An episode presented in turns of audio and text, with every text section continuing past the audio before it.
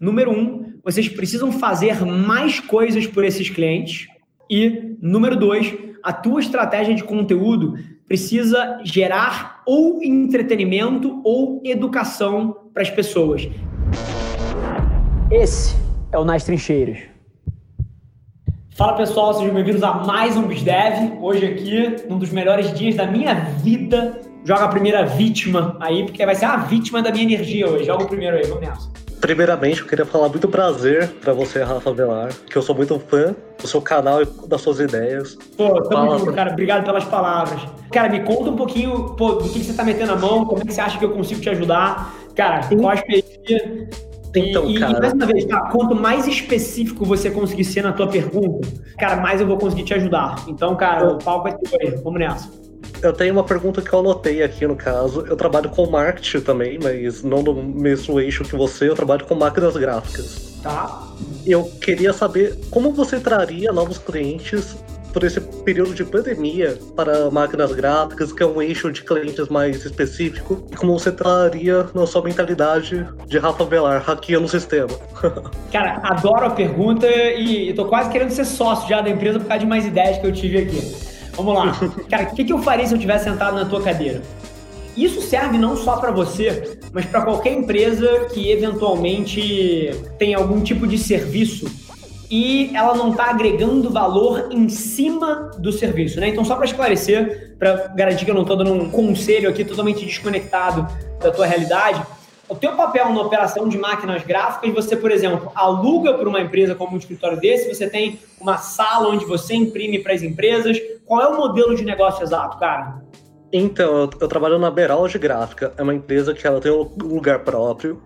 Tá. E ela compra máquinas e revende máquinas. Pelo mundo inteiro, no caso. Perfeito. Então é uma revenda de máquinas copiadoras. Que tipo de máquina exatamente? Quem são teus principais clientes, cara?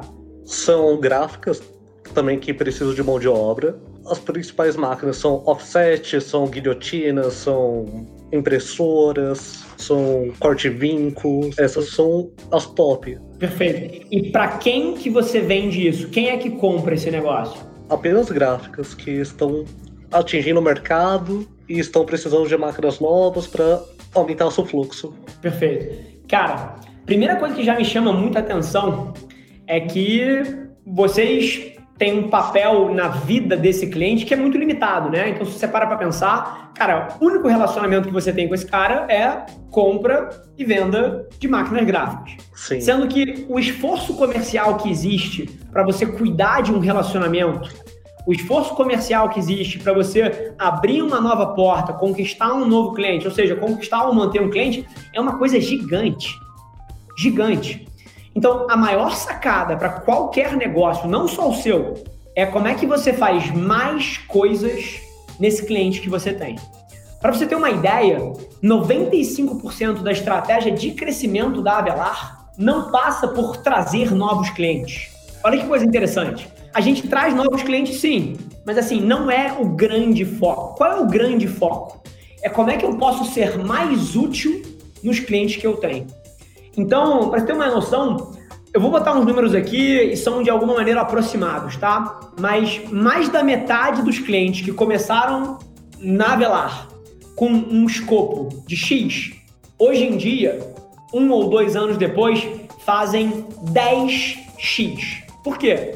Porque a gente começa o relacionamento fazendo alguma coisa, essa porta aberta que gera um esforço enorme de. Por exemplo, antes de entrar aqui, eu estava no telefone com o CEO do Tinder. Para você conquistar um relacionamento com um executivo desse, cara, isso é tempo, isso é confiança. Você desenvolve uma amizade ali, não é só um negócio comercial. E, cara, dá trabalho você ter amizades, né? Quantos amigos a gente consegue manter? E aí, cara, você imagina se eu faço esse esforço todo e dedico tanta energia e, e tanto amor e carinho na direção de uma empresa ou de uma pessoa, e eu só faço isso aqui lá dentro. Eu não estou aproveitando esse relacionamento da melhor forma para os dois lados. Porque para ele também é ruim gerenciar 15 fornecedores. Como para mim é ruim gerenciar 15 clientes. A sacada, cara, e eu já deixo você falar, é como é que você faz mais coisas para as gráficas. Como é que você faz mais coisas para essas empresas de cópia? É esse é o valor. Se eu chegasse numa empresa e falasse assim, ah, eu só faço isso daqui, eu estava cortando as minhas pernas. Você tem que entender quais são todos os problemas que ela tem e como é que você pode criar uma abordagem para atuar dentro disso de uma maneira sistemática. Tá. Eu criei algumas estratégias conforme essa pandemia, no caso. Eu abri, tipo, um, divulgação no Instagram, no, no Facebook, e comecei a divulgar as máquinas por lá, criei uma página, porque não existia página, mas existia o site já da, da empresa. Ou seja, eu fui divulgando em máquinas, em vários grupos. Você acha essa estratégia correta ou está muito fora da linha? Cara, é o seguinte, se você está divulgando máquinas nos grupos e mostrando as máquinas nas páginas, cara, eu te provoco a tentar pensar que as pessoas não entram no Instagram para ver foto de máquina copiadora. As pessoas não entram no, no LinkedIn para ver uma foto de uma máquina copiadora. Então, assim, esse tipo de conteúdo, ele não é conteúdo, isso não é conteúdo, isso é venda. Você está vendendo, tentando vender pela internet. E nas redes sociais, cara, isso até pode existir. Contanto que seja, cara, 10% do que você faz.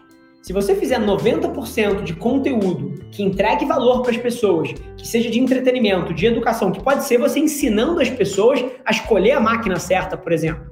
Você pode trazer, cara, se você for usar o TikTok, por exemplo, você pode usar um conteúdo de as impressoras e as gráficas produzindo produtos engraçados e fazer vídeos, cara, rápidos, vídeos ágeis ali.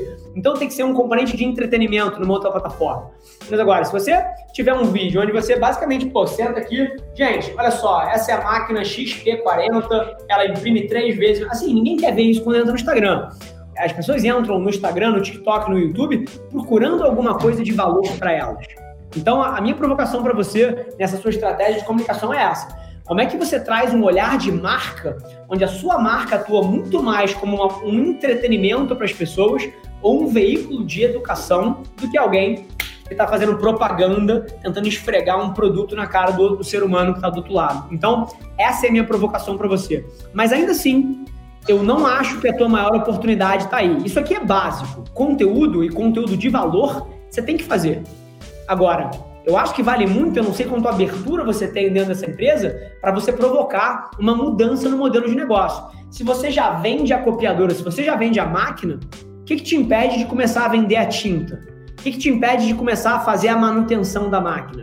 O que, que te impede de começar a sugerir um plano de otimização do parque de máquinas do cara? Então, olha só, cara, hoje em dia você tem 12 máquinas ineficientes. Se você faz esse investimento aqui, corta por seis das mais modernas, você tem um retorno em X meses. Assim, é, a grande sacada para mim é quando você começa a entender o que, que, mais você pode fazer por aquele mesmo cliente, e aí você procura coisas mais próximas do seu produto primeiro, mas eu vou te provocar a pensar que muito logo você vai descobrir coisas um pouco mais distantes, mas que vão expandir o teu modelo de negócio e vão permitir você fazer cada vez mais coisas ali dentro. Isso aconteceu comigo. Eu comecei a Avelar, eu era uma agência. Eu trabalhava estratégia, criação, mídia. Era isso. E dados. Uhum. Estratégia, criação, mídia e dados. Logo depois, eu comecei a oferecer soluções de tecnologia, porque os meus clientes precisavam. E isso hoje em dia virou um vertical enorme aqui. Logo depois eu entendi que tinha uma necessidade das marcas se conectarem com os artistas e dos artistas se conectarem com as marcas. A gente criou uma solução de gestão de carreira de talentos. E aí, logo depois eu entendi que as marcas agora querem ser veículos de entretenimento. A gente montou agora um produto de entretenimento de marca. Então, assim, são coisas que são diferentes, mas o que, que eu faço? Eu entro dentro de alguma empresa, e eu tento entender quais são os problemas e os desafios dela e eu moldo a minha empresa para isso. Então essa é a grande sacada. Você tem que se perguntar duas coisas. O que mais esse cara precisa fazer e que eu posso ajudar ele? E número dois, quais são as coisas que são fáceis para mim e quais são as coisas que são difíceis para mim. E aí você elenca elas numa ordem de prioridade. Você começa pelas mais fáceis e vai indo aos poucos para as mais difíceis e mais complexas. Mas você precisa fazer mais coisas nesse cliente. A posição de só vender máquinas é muito vulnerável, cara. Eu tenho outra pergunta aqui para você que estourou recentemente o tema foco no cliente, com as empresas criando vagas e departamentos para CX. Também há o departamento de transformação digital cada vez mais montado em indústrias, o que não é factível há uns anos qual a próxima tendência vinda de fora que mudará a forma de trabalhar as agências. Bacana. Cara, primeiro de tudo, desmistificar alguns desses palavrões que o mercado usa, né? E que a gente até ensina no curso e dá mais profundidade e no programa de formação lá da CRIA. Mas CX, que é Customer Experience, que é experiência do cliente, nada mais é do que uma palavra bonita para uma coisa que já é feita e deveria ser feita há séculos, que é você tratar bem os seus clientes e você ter uma estratégia para a forma como você lida com ele se relaciona com ele. Isso é CX. E a parte de transformação digital das empresas, mais uma vez, às vezes a palavra transformação digital, transformação digital, transformação digital nada mais é do que você usar a internet para alavancar o seu modelo de negócio, você usar as ferramentas de tecnologia para alavancar o seu modelo de negócio. Seria análogo a você, por exemplo, que hoje em dia compra e vende máquinas para os clientes diretos? Você poderia, por exemplo, montar um e-commerce. Olha que linha de negócio interessante. Você montar um e-commerce para compra e venda de máquinas copiadoras e todos esses produtos que você tem de segunda mão. Todo mundo que tem uma máquina e que quer vender ela, sobe lá, lista na tua plataforma e você agora virou, cara, um, um intermediário conectando compradores e vendedores nesse mercado secundário de revenda. Isso tem super a ver com o que você faz. O que você faz é comprar e vender máquina. Então, a transformação digital é, por exemplo, você criar uma nova unidade de negócio que usa a internet e a tecnologia para facilitar a sua visão da tua empresa. Então, assim, às vezes a gente se perde nesses palavrões quando na verdade essas coisas são mais simples do que parece. Eu queria esclarecer isso. Fechado? Espero ter respondido algumas das dúvidas aí. Muito obrigado a toda a equipe da Velar, você principalmente, o Rafa, o João, e continuarei ser muito seu fã, hein, cara, porque você é muito foda. Só isso. Cara, Léo, prazerzaço estar contigo. Leva na tua cabeça dois insights. Número um, vocês precisam fazer mais coisas por esses clientes. E número dois, a tua estratégia de conteúdo precisa gerar ou entretenimento ou educação para as pessoas. Se você estiver tentando vender alguma coisa, isso não vai dar muito certo. Pensa nisso. Esse foi mais um episódio da nossa experiência em áudio e como eu já falei, eu adoraria saber que você está gostando do que a gente está compartilhando por aqui. Então não esquece, se você está tirando valor desse conteúdo, ia significar o um mundo para mim, que você tirasse um print da sua tela, postasse no Stories me marcando e aproveita para ir na sua plataforma favorita também e deixar um rating de cinco estrelas e um comentário lá, ajudando a gente a construir essa comunidade tão vibrante que move o Brasil para frente através do empreendedorismo e que fala desse Brasil que dá certo. É um prazer ter vocês comigo e a gente se no próximo episódio do podcast.